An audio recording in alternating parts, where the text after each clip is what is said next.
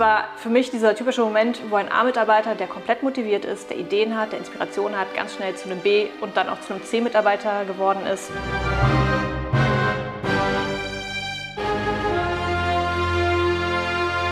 Hallo meine lieben Leistungsunternehmer, hier ist wieder Gero Toba mit einer neuen Podcast-Folge. Heute mit Sarah Friemert über Recruiting. Wie fände ich das richtige und geeignete Personal? Wie kommuniziere ich die Mission und die Vision meines Unternehmens? Ähm, wen brauche ich tatsächlich? Wie qualifiziere ich? Und äh, die großen Learnings aus den letzten Jahren ihrer Erfahrung für mich ein unfassbar spannendes Thema.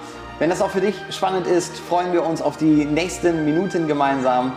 Und ich würde sagen, starten wir direkt rein. Ist Recruiting denn ein Engpass im Moment? Recruiting ist definitiv ein Engpass, wird auch, ich glaube, in naher Zukunft immer weiter ein Engpass bleiben, auch in äh, mittelfristiger Zukunft. Ähm, weil viele Unternehmen einfach gar nicht genau wissen, äh, worauf es ankommt und relativ spät erst anfangen zu suchen. Also da ist oft keine Planung dahinter, die ähm, es erlaubt, dass es nicht zum Engpass wird. Also man spricht ja mit ganz vielen Unternehmern, ähm, wir beide. So der, der, o, der O-Ton oder der Grundtonus ist ja, ey, man findet kein richtiges Personal und ey, ich weiß nicht, wie ich das machen soll. Aber wir beide kennen auch Unternehmen, denen es eigentlich spielend leicht fällt, Personal zu finden. Du hast ja in deiner Karriere auch schon in einem gearbeitet, ich weiß nicht, ob du den Namen dazu nennen möchtest, aber wo du sagst, das ist eine, einfach eine geile Firma gewesen und die Leute haben da einfach gerne gearbeitet. Die hatten da richtig Bock drauf. Und wir kennen ja auch noch, auch aus unserem äh, Unternehmerumfeld, äh, Unternehmer, die keine Schwierigkeiten mhm. haben, also nicht wirklich Schwierigkeiten haben, Personal zu finden. Was machen die eigentlich anders? Ähm, es kommt natürlich immer darauf an, wie bekannt ist das Unternehmen. Also bist du, bist du ein Unternehmer, der ein äh, deutschlandweit oder weltweit bekanntes Unternehmen führt, wo jeder den Namen hört und direkt weiß, ah, die machen das und die stehen dafür ein. Zum Beispiel, wenn ich sage Haribo, weiß jeder, oh, die machen die Goldbeeren, geil, da kriege ich bestimmt meine Süßigkeiten. Ja. Ähm, haben eher weniger Probleme, Mitarbeiter zu finden als äh, Florist Pusemuckel von nebenan, von dem vielleicht äh, Oma Ilse von nebenan was hört, weil sie da jeden Sonntag ihre Blumen kauft. Das ist natürlich ein ganz, ganz großer Faktor. Und bei mir hat es angefangen ähm, in meiner Ausbildung damals dass ich mich bei einem regionalen Unternehmen beworben habe. Das war noch damals in Norddeutschland. Äh, die war die Foco GmbH, kann ich auch so sagen. Wo Grüße damals, gehen raus. Grüße gehen raus, genau. Äh, wo ich mir damals noch gar keine Gedanken gemacht habe. Da habe ich einfach meine Ausbildung, äh, einen Ausbildungsplatz nach dem Abitur gesucht, äh, hatte keinen Bock zu studieren, weil ich dachte, ich habe jetzt erstmal gerade genug gelernt, jetzt will ich was Praktisches machen. Und ähm, wollte aber auch noch nicht, habe mich noch nicht bereit gefühlt, in die große Welt hinauszugehen. Also ich wollte noch ein bisschen zu Hause bleiben. So.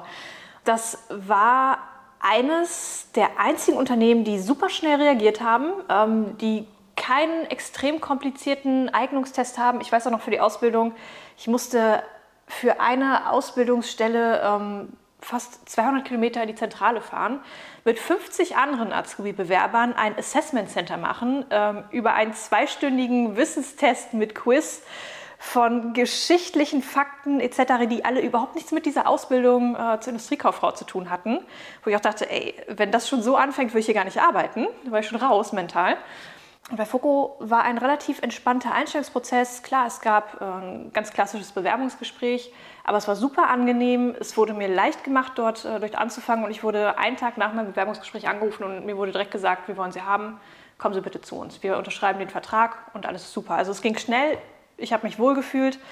Ähm, ich bin angekommen mit meinem anderen Azubi dann damals. Ähm, es gab kleine Geschenke, wir wurden überall rumgeführt, uns wurde alles erklärt. Also uns wurden Schulungen geboten, die auch Doktoren dort machen durften, die angefangen haben, also Produktschulungen über das ganze Unternehmen. Man wurde richtig reingeführt. Cool. Und ähm, das ist extrem wichtig. Da habe ich mir damals aber noch gar keine Gedanken drüber gemacht, bis ich halt in anderen Unternehmen angefangen habe nach der Ausbildung, ähm, bis ich mich dann beworben habe und gemerkt habe, das kann auch ganz anders laufen. Das ist ja gar nicht der Standard ja, ich habe gemerkt, dass der Standard weit, ja, weit darunter liegt und weitaus schlechter ist und dass sich viele Unternehmen überhaupt keine Gedanken machen, ähm, was das für einen, ähm, für einen Einfluss auf die neuen Mitarbeiter hat.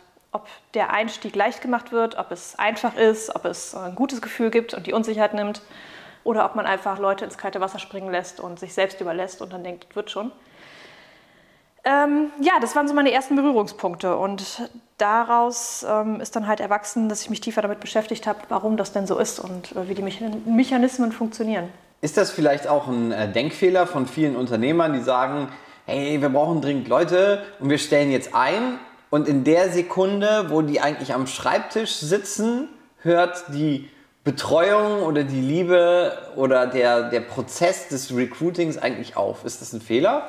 Äh, ja, auf jeden Fall. Also Recruiting geht weit über, über das hinaus, was halt ähm, die Einstellung ist. Also Recruiting endet nicht dann, wenn der Vertrag unterschrieben ist, weil du musst überlegen, der Vertrag ist unterschrieben, aber der Mitarbeiter war ja noch nie da. Dann ist vielleicht der erste Tag, aber da geht es ja noch weiter. Du musst ja die Person kennenlernen, du musst sie mit ihrem Job vertraut machen, mit den Prozessen, Strukturen, wenn du denn welche hast im besten Fall.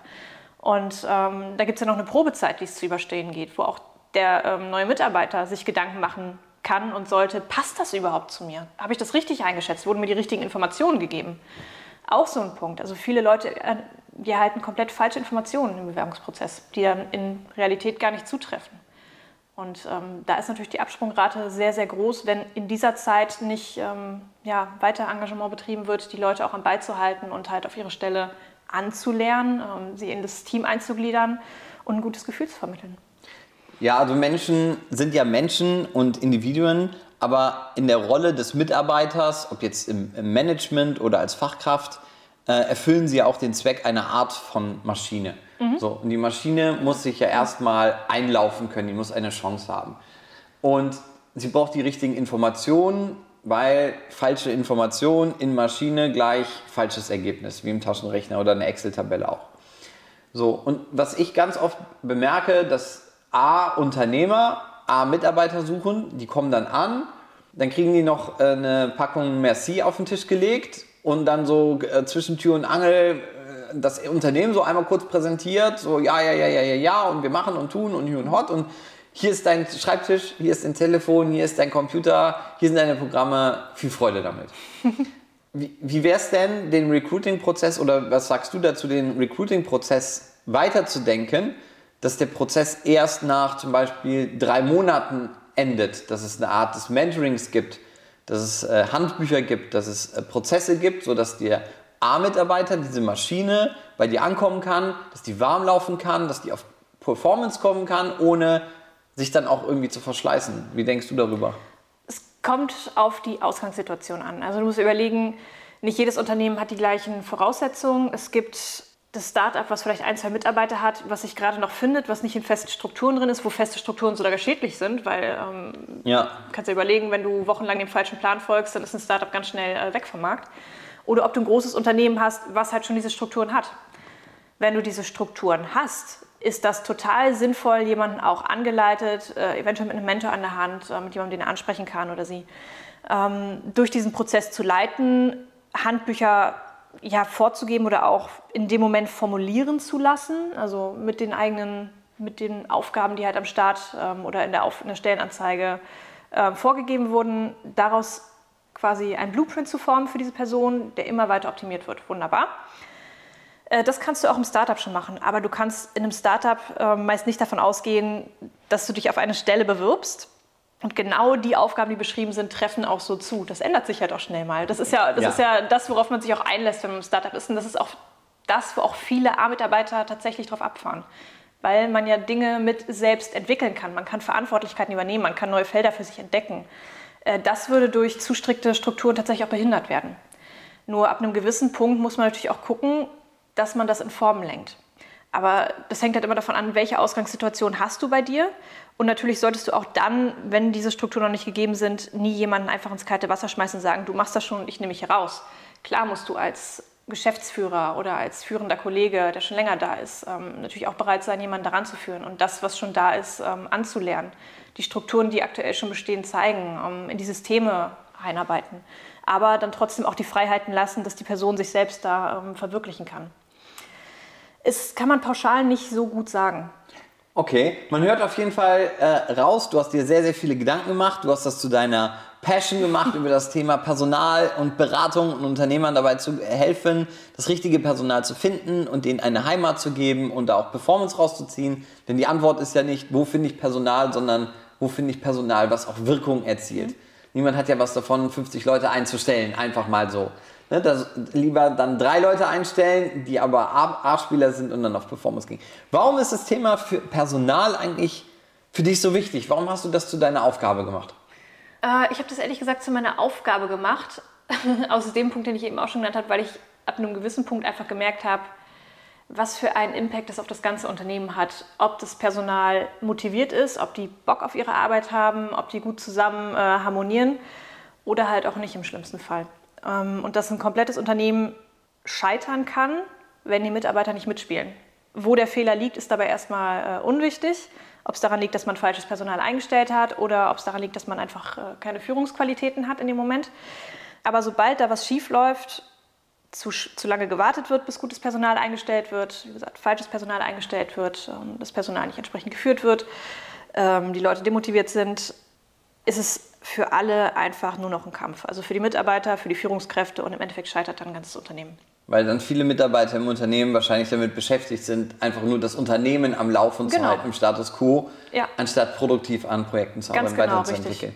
Gut, jetzt ähm, haben wir darüber geredet, was man alles so machen kann, was natürlich vielleicht auch spannend ist.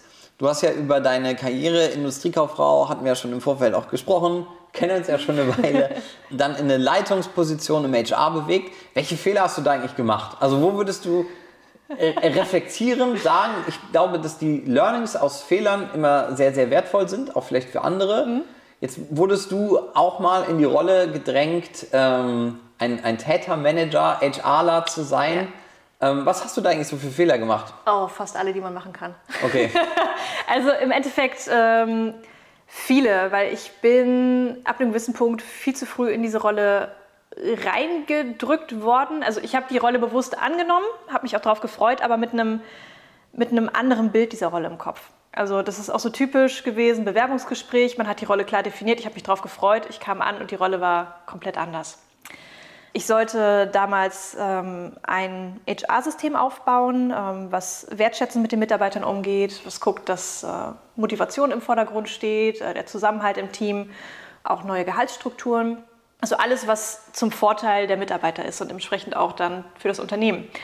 Was es dann geworden ist, ist halt äh, sehr viele Entlassungen, sehr viele ähm, Probleme ausbügeln, die gar nicht notwendig waren. Ähm, war eine schwierige Rolle für mich, weil ich mich da mental absolut nicht darauf vorbereitet habe oder vorbereitet war und ähm, dann auch noch zwei parallel andere Rollen übernehmen musste in dem Moment. Also eigentlich komplette Überlastung. Ich habe irgendwann ähm, ja, die Aufgaben von zwei anderen Mitarbeitern noch übernommen und war dann nach drei Monaten, die ich im Unternehmen war, Vorgesetzter von allen ohne erstmal meinen. Glückwunsch. Danke. ohne erstmal aber trotzdem meine Rolle festigen zu können. Das heißt, die Leute haben mich angesehen und gedacht, ey, was will die, die eigentlich von uns? Ja. Sie ist die Neue, die sagt uns auf einmal, was wir zu tun haben, beweist sich erstmal. Ähm, war dann auch noch zum Teil jünger als die meisten anderen Kollegen. Äh, war, dann, war dann nicht ganz so leicht, äh, sich zu behaupten. Und ähm, mein Fehler war einfach, von Anfang an diese Rollen alle Rollen anzunehmen, machen zu wollen und dann zu merken, dass das viel zu viel auf einmal ist, dass ich mich eigentlich hätte besser auf eine Rolle konzentrieren sollen. Und ähm, dann bin ich halt nach und nach wieder mehr in das HR reingegangen.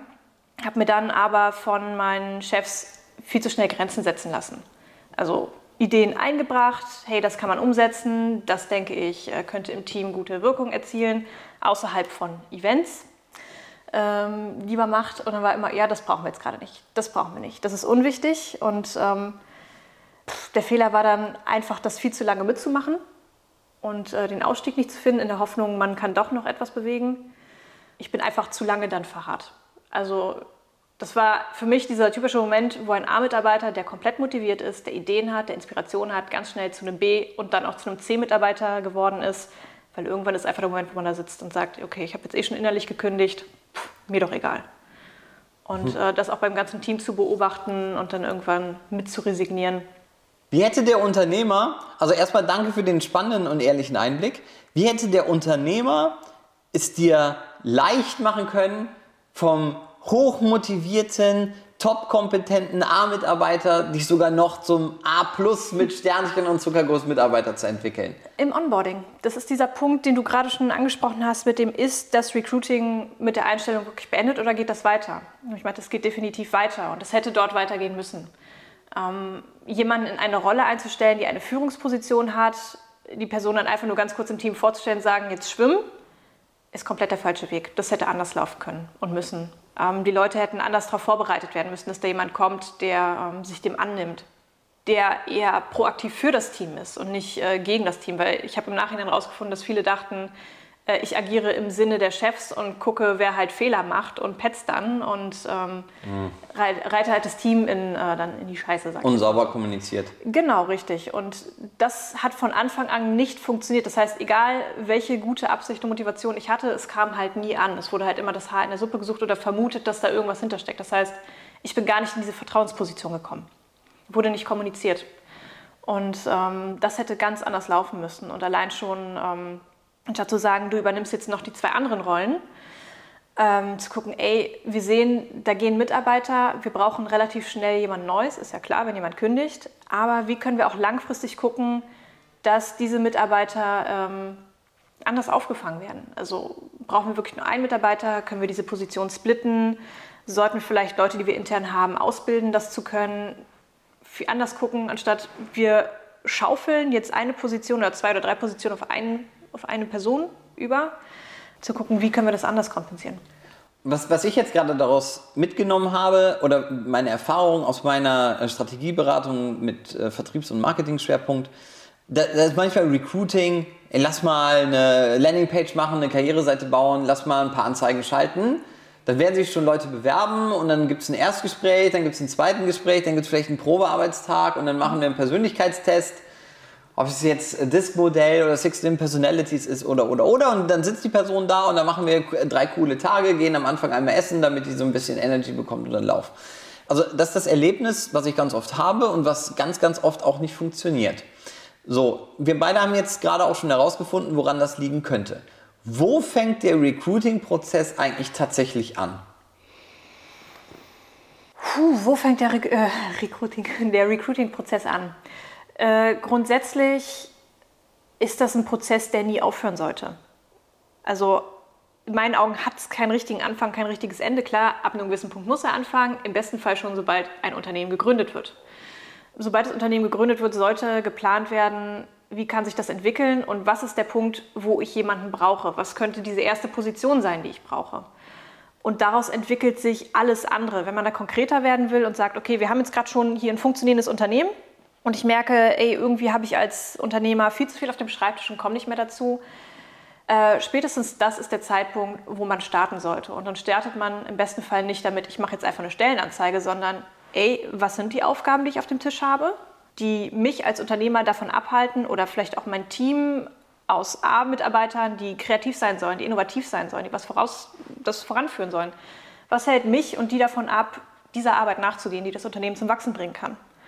Dann sollte man diese Aufgaben selektieren, gucken, was das ist und schauen, welche Person man braucht, um diese Aufgaben abzunehmen. Person heißt von den Skills her und von der Persönlichkeit. Charakter, genau, genau, vom Charakter her, gut. Und die, dann ähm, kommt ja immer das, wo, wo der ein oder andere Unternehmer dann vielleicht sagt, ah ja, okay, äh, los geht's, ja, stürmen wir die Burg.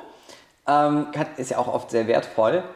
Die Frage, also welche Fragen sollte man sich noch stellen? Sind das so Fragen wie, welche Werkzeuge braucht der, äh, derjenige welche eigentlich? Welche Kommunikation braucht der im Unternehmen? Welches Standing bekommt der? Ist es für mich vielleicht auch wichtig, gerade wenn es im, im Bereich Markenstrategie geht, ähm, dem Mitarbeiter nicht nur zu sagen, ja, wir sind Hersteller von XY oder wir sind Dienstleister von XY, sondern ihm vielleicht auch die Mission und die Vision mitzugeben um sich überhaupt eine Identifikation mit dem Unternehmen aufzubauen. Also welche Fragen sollte man sich da noch stellen? Ja, die Fragen hast du gerade schon ganz gut genannt. Ne? Gibt es ähm, da noch mehr? Es gibt. Nö. Doch, mehr ist immer besser. Mehr ist immer besser. Äh, nein, man kann sich da gar nicht genug Fragen stellen, beziehungsweise doch, man sollte sich genug Fragen stellen. Irgendwann sollte man damit aufhören. Äh, sonst kommt man nicht zum Handeln. Ähm, ja, natürlich. Erstmal, man muss den Leuten die Ziele des Unternehmens mit an die Hand geben, die Vision, die Mission, ganz klar.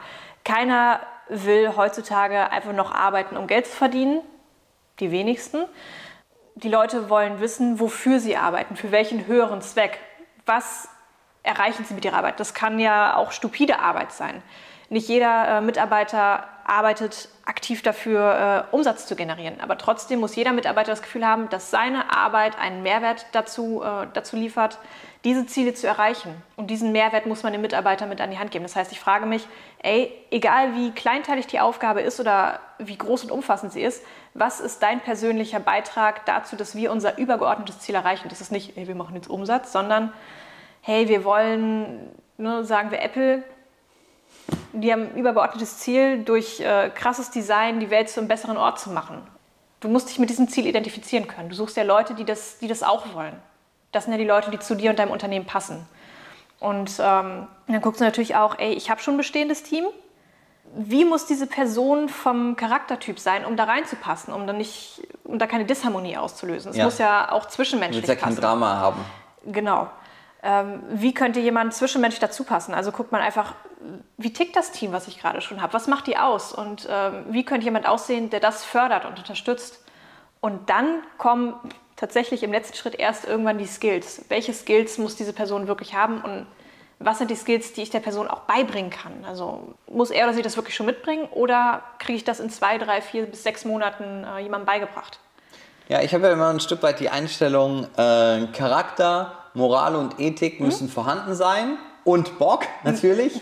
Und den Rest kann man ja irgendwie beibringen, sofern es Ja. zum Charaktertyp passt. Natürlich, wenn du Ich- jetzt einen Raketenwissenschaftler suchst, solltest du den nicht erst damit drin ausbilden müssen. Ähm, aber Was grundsätzlich ist so eine alles. Rakete überhaupt? Genau, aber grundsätzlich alles, äh, was so von Organisationen etc., ähm, normalen kaufmännischen Aufgaben im Allgemeinen ist oder im Marketing, wo du sagst, ey, das muss jetzt äh, niemand sein, der Tiefenpsychologie studiert hat. Also es muss kein extrem akademischer Hintergrund sein, der notwendig ist. Äh, beim Chirurgen willst du auch, dass der ausgebildet ist. Aber alles andere, was nicht dazu führt, äh, dass die Welt morgen untergeht, kannst du jemandem beibringen. Ja, ich habe ähm, ein Erlebnis und vielleicht können wir eine Parallele ziehen. Und zwar, wenn ich in der äh, Markenkommunikation und der Markenstrategie arbeite, dann erarbeitet man das. Also ich, der Kunde erarbeitet das mit mir oder ich für den Kunden. Und dann kommt da ein super geiles Ergebnis raus und dann gibt es vielleicht auch eine Präsentation oder man spricht darüber und dann geht man äh, mal äh, schick essen oder äh, macht eine kleine Reise zusammen und feiert das und brainstormt und steckt da super viel Passion rein und dann steht das irgendwo. Entweder es steht in den Gedanken oder es steht auf, in der Präsentation, auf dem Zettel, in der PDF oder auf, dem, auf was auch immer. Ja, irgendwo ist es. In der WhatsApp-Nachricht. ähm, die, die größere Herausforderung ist ja diese Mission oder die Vision oder die Identifikation mit dem Unternehmen tatsächlich jeden Tag zu leben Ja. und sie konstant zu kommunizieren. So, jetzt kenne ich das ja an meinen Anfängen, als ich angestellt ha- war, auch. Dann bist du bei den Onboarding-Tagen. Die sind dann irgendwie zwei, drei Tage, ist dann irgendwie Onboarding. Ne? Hier ist das Unternehmen und dann kriegt man so mitgeteilt, wofür stehen wir überhaupt. Ne? Gibt es eine PowerPoint und dann ist äh, jemand aus dem gehobeneren Management und dann sagt ihr, wofür steht denn Unternehmen XY eigentlich. Und dann ist das vorbei. Ähm, wie, Schade. Wie wichtig ist das eigentlich, das jeden Tag zu leben? Und was vielleicht noch viel, viel interessanter ist, wie kann man das jeden Tag, ohne penetrant zu sein oder nervig zu sein, äh, erlebbar machen für die Mitarbeiter? Dass sie sich wirklich mit der Mission, der Vision des Unternehmens und des Unternehmers identifizieren und das nach außen tragen. Ähm, Im Endeffekt ist es sehr wichtig. Klar, du kannst nicht äh, wirklich geradlinig jeden Tag alles so leben, wie es vorgegeben ist. Aber du als Unternehmer und Führungskraft bist dafür verantwortlich, es zu tun. Ähm, Im ersten Schritt musst du als Chef, als Vorgesetzter die Werte, die du dir auf die Fahne geschrieben hast, vermitteln. Das heißt, wenn du sagst, ey, ich biete, äh, ich biete euch jetzt unbegrenzten Urlaub und du als Chef nimmst dir aber nur zehn Tage, kannst du nicht davon ausgehen, dass deine Mitarbeiter ähm, das anders machen, weil du bist immer das Vorbild. Das heißt, wenn du Werte formulierst oder im besten Fall mit dem Team zusammen ausarbeitest, dann bist du dafür verantwortlich, das vorzuleben. Solange du das nicht machst, wird es keinem Unternehmen tun. Und sobald du anfängst, es selber vorzuleben, werden die anderen folgen. Das heißt, also, das heißt nicht, dass du zu den Mitarbeitern gehst und sagst, ey, du, das ist unser Wert, jetzt verhalte dich bitte auch so. Aber selber agierst du halt komplett anders, wenn du Ja. zum Beispiel sagst, ey, Nachhaltigkeit ist unser Leitstern und wir lieben die Nachhaltigkeit. Äh, auf dem Hof sieht man dann aber die Mülltonnen voller Plastik, ähm, die dann irgendwo im Sumpf nebenan begraben werden. Ist jetzt eher kritisch, würde ich sagen. Also da musst du halt als, auch als Unternehmer dafür einstehen, dass das so umgesetzt wird. Jetzt habe ich mal ähm, eine Frage. Gibt dann Unternehmer, die arbeiten dann das vielleicht so aus mhm. und dann, ja, wir stehen jetzt für Nachhaltigkeit. Mhm. Und die ähm, benutzen dann trotzdem extrem viel, also ist jetzt, ohne das jetzt politisch werden zu lassen, aber äh, die benutzen dann, die sagen nachhaltig, aber äh, benutzen viel Plastik und schmeißen alles in die gleiche Tonne und kümmern sich eigentlich gar nicht darum, sondern es ist halt Trend geworden. Ist es dann nicht vielleicht ähm, ein Stück weit auch deine Aufgabe mit dem Unternehmer herauszufinden, was sind eigentlich die Vision und die Mission tatsächlich? Ja. Also nicht, was können wir gut vermarkten, das wäre eher mein Job, sondern was ist das tatsächlich, damit es gar nicht schwer fällt, die Mission und die Vision zu leben. Definitiv. Ähm, das ist ein großer Teil dessen, äh, was ich mache, weil ja, ich könnte auch einfach nur sagen, ich finde euch äh, tolle Mitarbeiter. Ähm, der Erfolg ist ja auch nur dann gegeben, wenn die auch im Unternehmen bleiben und sich dort wohlfühlen. Und das kann ich persönlich nur sicherstellen, indem ich mit den Unternehmen die Basis schaffe, das halt einhalten zu können. Weil ich gucke mir im ersten Moment mal durch, ey, was versprecht ihr denn den Mitarbeitern? Ihr habt ganz, ganz tolle Benefits. Haltet ihr die auch ein? Oder das sind eure Werte, ihr sagt, das ist eure Mission, aber. Wo kann ich das eure, erleben? Ja, ich gucke mir jetzt erstmal eure Seite an. Das passt erstmal überhaupt nicht, was ihr da macht. Ich gucke mir vielleicht eure Social Media Kanäle an, da sehe ich euch schon mal gar nicht. Und äh, wenn ich mal mit einzelnen Mitarbeitern spreche, von denen höre ich auch nichts. Wie guckt ihr, dass das ankommt? Was, was macht ihr dafür? Und dann ist erstmal natürlich so pff, Schweigen. Boah. Also wir haben das halt mal geschrieben, weil das, äh, das, ist, das machen jetzt ja alle.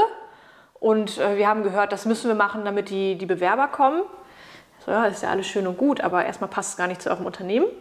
Ich muss ja auch gucken, wenn ich jetzt äh, wenn ich jetzt ein Produkt, also sage ich mal, ich bin ein Gasunternehmen und beziehe Gas aus Russland und sage, mir ist soziale Nachhaltigkeit extrem wichtig und ich bin für Fairness für alle, dann steht das schon mal im kompletten Konflikt zueinander. Ja. Ähm, jeder muss halt einfach mit dem arbeiten, was er hat und äh, da das Beste draus machen. Das heißt nicht, dass man perfekt sein muss, aber ja, es ist ein äh, wichtiger Punkt, mit den Unternehmen zusammenzuarbeiten. Was sind überhaupt die Werte, die ihr vertreten könnt und was sind auch Werte, die vielleicht in eurem Team gerade vertreten werden, auf die ihr euch vielleicht auch einschießen solltet?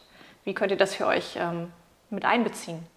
Und daraufhin dann eventuell nochmal so ein bisschen die Ziele und Missionen neu auszurichten. Nicht alles komplett neu zu machen, das wäre unglaubwürdig, aber einfach eine neue Richtung zu finden.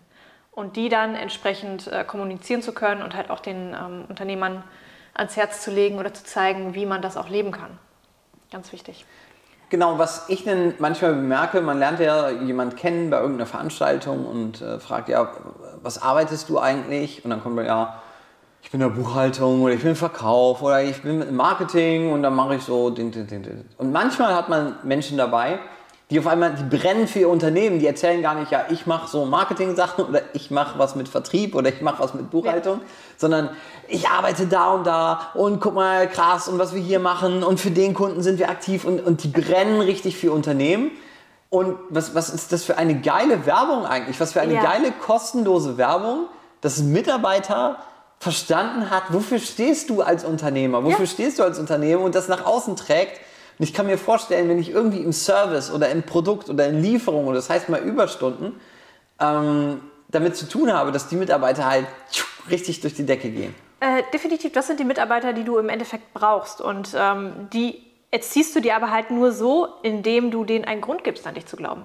Ja. Also die, die sagen ja nicht ohne Grund, boah, das ist so ein geiles Mitarbeiter. Die machen das, weil du als Unternehmen deine Werte lebst, weil du denen äh, geile Benefits bietest, die die zu schätzen wissen, die auf die Mitarbeiter zugeschnitten sind. Es bringt ja nicht jedem einfach dieselben Benefits anzubieten und zu sagen, friss oder stirb. Ähm, 75 Prozent der Benefits sind vielleicht völliger Schwachsinn, die nutzt kein Mensch, sondern wirklich zu gucken, was wollen meine Mitarbeiter wirklich? Wie kann ich, wie kann ich denen das Umfeld bieten, in dem sie aufblühen können? Das ist halt das Wichtigste. Ähm, das sind so A-Mitarbeiter, die halt wirklich andere anziehen, aber die können halt nur A-Mitarbeiter sein, wenn die in ihrem Umfeld aufleben können. Und das schaffen die nicht, wenn das Umfeld voll mit B- und C-Mitarbeitern ist, die da mitziehen müssen. Stell dir vor, du bist, du bist ein Überflieger und musst gucken, dass deine Kollegen ähm, mit dir mit äh, Schritt halten können. Dann wirst du ja automatisch langsamer. Also wie schaffst du als Unternehmer ein Umfeld, in dem du halt A-Mitarbeiter aufblühen lassen kannst? Dass die so begeistert sind, dass sie halt auch für dich Werbung machen. Weil das ist, wie gesagt, kostenlose Werbung für dich, für dein Produkt, für dich als Arbeitgeber. Ähm, und das ist das, was im Endeffekt Kunden anzieht und Bewerber. Mhm. Und das ist ja auch der Punkt, warum ich dich äh, so gerne in mein Netzwerk ähm, empfehle. Nämlich, es gibt ja im Moment, Recruiting ist ja auch irgendwie Trend und da ploppen ganz viele Anfang mit 20er raus, die haben jetzt Marketing sehr gut verstanden und haben äh, gesehen, okay, Unternehmer ist der Engpass und dann bauen die jetzt Produkte, obwohl sie selber äh, noch nie Menschen tatsächlich eingestellt haben, obwohl sie gar nicht wissen, wie das ist, eine große Payroll zu haben mhm. und, und, und, und, und. Und ähm, es ist ja auch jetzt keine, es ist schon knifflig, aber keine riesen Herausforderung und Raketenwissenschaft, ähm, eine Stellenanzeige jetzt mal auf Facebook zu posten und eine Karriereseite zu bauen. Ich weiß, das machst du alles auch, aber was ich so, so geil daran finde, ist vielleicht den, den bisschen anstrengenden Teil aus, aus dem Unternehmen und dem Unternehmer herauszukritzeln. Was brauchst du eigentlich wirklich? Ist das tatsächlich dein Engpass? Wie kann diese Person eigentlich tatsächlich, wie sieht die aus? Mhm. Wer muss das sein?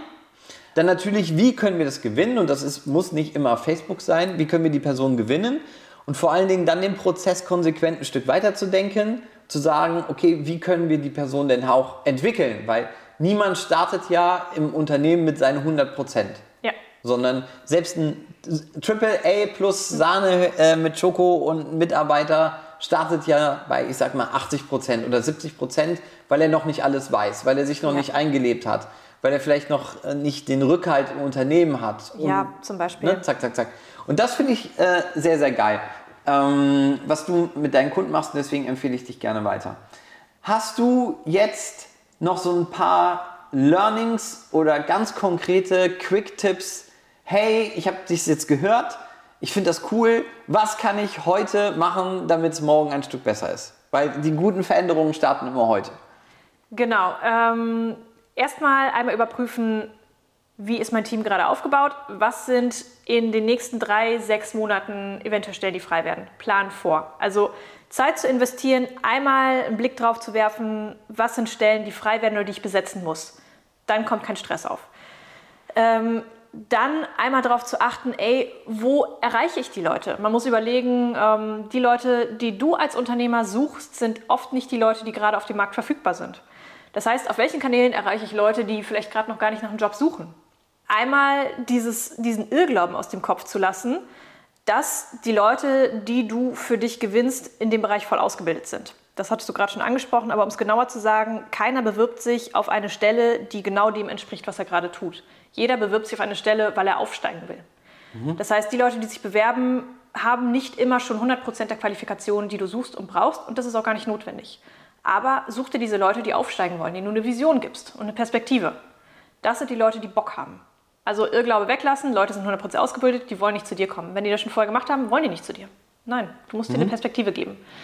So, und dann abgehen von 100% Skills, sondern eher gucken, passt es charakterlich. Also Zeit investieren für persönliche Gespräche. Und wenn es nur 10 Minuten sind für ein kleines Videogespräch am Anfang, um die wichtigsten Dinge abzuklopfen, passt die Person von den Werten, von der Motivation zu mir und dem Team. Einstiegshürden, kleiner Quick-Tipp verlangst du von Anfang an einen Lebenslauf, ein super toll ausformuliertes Anschreiben, Arbeitszeugnisse und, und, und, und, und, wird sich kein Mensch bei dir bewerben. Keiner hat Bock darauf, diesen Prozess durchzugehen. Je kleiner du als Unternehmen bist, desto schwieriger wird es. Bist du Haribo, bist du Facebook, okay, da habe ich Bock drauf, da hinzugehen, das ist für mich eine Riesenchance, mache ich. Ähm, kleines Unternehmen eher nicht. Deswegen macht die Einstiegshürde gering, stell ein paar Fragen, die beantwortet werden müssen, um die Qualifikationen abzu, abzuklopfen und dann geh weiter. Lebenslauf erst im zweiten Schritt und mhm. auf keinen Fall anschreiben. Mhm. Und was, ich, was du eben äh, schon gesagt hast, äh, Recruiting gar nicht so offen ähm, nach, der äh, nach der Situation machen. Oh, es hat jemand gekündigt, dann lass mal jetzt mhm. recruiten gehen. sondern dass die ähm, besonders erfolgreichen Kunden, die mit dir arbeiten, eigentlich immer recruiten, oder? Die suchen eigentlich immer. Genau. Es ist natürlich auch abhängig davon, wie groß ist das Unternehmen schon und es ist eine Kostenfrage. Kann ich mir das auch leisten, vielleicht einen Mitarbeiter mehr zu haben, obwohl der Bedarf noch nicht da ist? Es ist halt ein schmaler Grad. Zu viele Mitarbeiter sind unterfordert, zu wenig Mitarbeiter sind überfordert. Es muss irgendwo dazwischen sein. Das heißt nicht, äh, dass ich einfach aus Prinzip immer ein, zwei Mitarbeiter mehr habe, falls mal jemand abspringt, dann wird garantiert einer abspringen, weil sie unterfordert sind, sondern eher zu gucken, ey, wie entwickelt sich meine Auftragslage gerade? Ist damit zu rechnen, dass es in den nächsten ein, zwei, drei Monaten eher mehr wird? Also gucke ich vielleicht jetzt schon nach jemandem, der dann diese Aufträge abfangen kann. Also es ist wirklich eine kleinteilige Planungssache und ähm, in Startups oft relativ schwer zu, ähm, zu handhaben. Trotzdem muss halt geplant werden, wie könnte sich das entwickeln und ähm, merke ich einfach, bin ich gerade schon mit meinen Aufgaben gut am Limit? Ist mein Team gut am Limit? Oder können wir das noch locker wuppen? Hängt natürlich auch ein bisschen von der Stelle ab. Also wenn ich jetzt mal dran denke, also welcher Unternehmer sagt schon Nein, wenn sich ein A-Mitarbeiter bewirbt? Also wer kann da schon Nein sagen? Ich kann jetzt verstehen, dass man jetzt, äh, wenn man eigentlich zwei in der Buchhaltung braucht, jetzt nicht noch eine fünfte oder sechste einstellt, weil sie sich bewerben. Aber es hängt ja auch ein bisschen von der Position ab. Ähm, es bewirkt sich jemand, der top im Marketing ist, Ja. A, Marketing oder A, Vertriebs-Know-how hat. Das, das ist ja keine Ausgabe, der bringt ja neues Geld. Ja, im Endeffekt sollte es so sein. Das heißt, also da hast du schon recht, wenn sich auch zum Oder Beispiel Business Initiativ... Ja. Development oder, oder. Es gibt einfach Positionen, wenn die sich bewerben ähm, und wenn die motiviert sind, wenn man im Gespräch schon feststellen kann, der hat, der oder die hat wirklich was auf dem Kasten, stelle ich die eventuell ein, obwohl ich jetzt gerade gar keine Stelle habe. Man sollte es eventuell sogar machen. Also wenn es wirklich Sinn macht, wenn man absehen kann, wenn konkrete Beispiele kommen, wie das Unternehmen sich entwickeln kann. Also ein guter A-Player kann dir halt sagen, wie er es schafft, mit seinen Skills dein Unternehmen weiter nach vorne zu bringen. Genau, ja. Und wenn das plausibel ist, äh, wenn, wenn das absehbar und realisierbar ist, stell diese Person ein. Teste aus, ob das stimmt, weil damit kann man sich halt komplett neue Märkte und Chancen eröffnen. Ja, dann mache ich das. Gut, sehr schön. Also, wenn ihr euch bei mir bewerben wollt, nein, äh, Spaß beiseite. Okay, sehr, sehr, sehr cooler, sehr wertvoller äh, Austausch. Wenn man jetzt sagt, boah, diese äh, Sarah Friemert äh, scheint spitze zu sein, die scheint echt was auf dem Kasten zu haben. Und genau äh, mit ihr würde ich mich gerne austauschen. Wo kann man dich finden? Wie kann man dich erreichen? Wie kann man mit dir zusammenarbeiten? Geht das überhaupt noch oder bist du mittlerweile schon ausgebucht? Äh, ich bin komplett out. Nein, ich, äh, ich gucke ja wirklich, das ist ja das, was mich von anderen Recruitern auch entscheidet. Ich will die Leute ja unabhängig von mir machen. Ja. Das heißt, ich will meine Kunden verlieren. Sagen wir es mal so, Oh, okay. paradox ausge, äh, ausgedrückt. Ähm, mein Ziel ist es ja, den Leuten ähm, alle Tools an die Hand zu geben, damit sie das, was ich denen beibringe, selbst umsetzen können oder im Team umsetzen lassen. Mhm. Ähm, deswegen werden bei mir auch nach zwei, drei Monaten immer wieder Slots frei. Das ist Mhm. Okay. das Gute dran. Ja, wie, wie kann man denn, wenn es genau. einen freien Slot gibt, mit dir arbeiten? Äh, man kann mit mir arbeiten, indem man einfach vielleicht auf meine Homepage guckt. Mhm. www.friemert-consulting.de Cool, ja. Auf LinkedIn findet man mich, Sarah Friemert. Ja. Und ähm, das sind eigentlich die einfachsten Wege, um mit mir in Kontakt zu treten. Und falls man dich nicht findet, kann man auch gerne mir WhatsApp, E-Mail schreiben. Hey, Genau. würde gerne Kontakt aufnehmen. Okay, sehr, sehr cool. Vielen lieben Dank. Ich danke dir. Und äh, ja, gerne noch ein zweites Mal, wenn du magst. Immer gerne.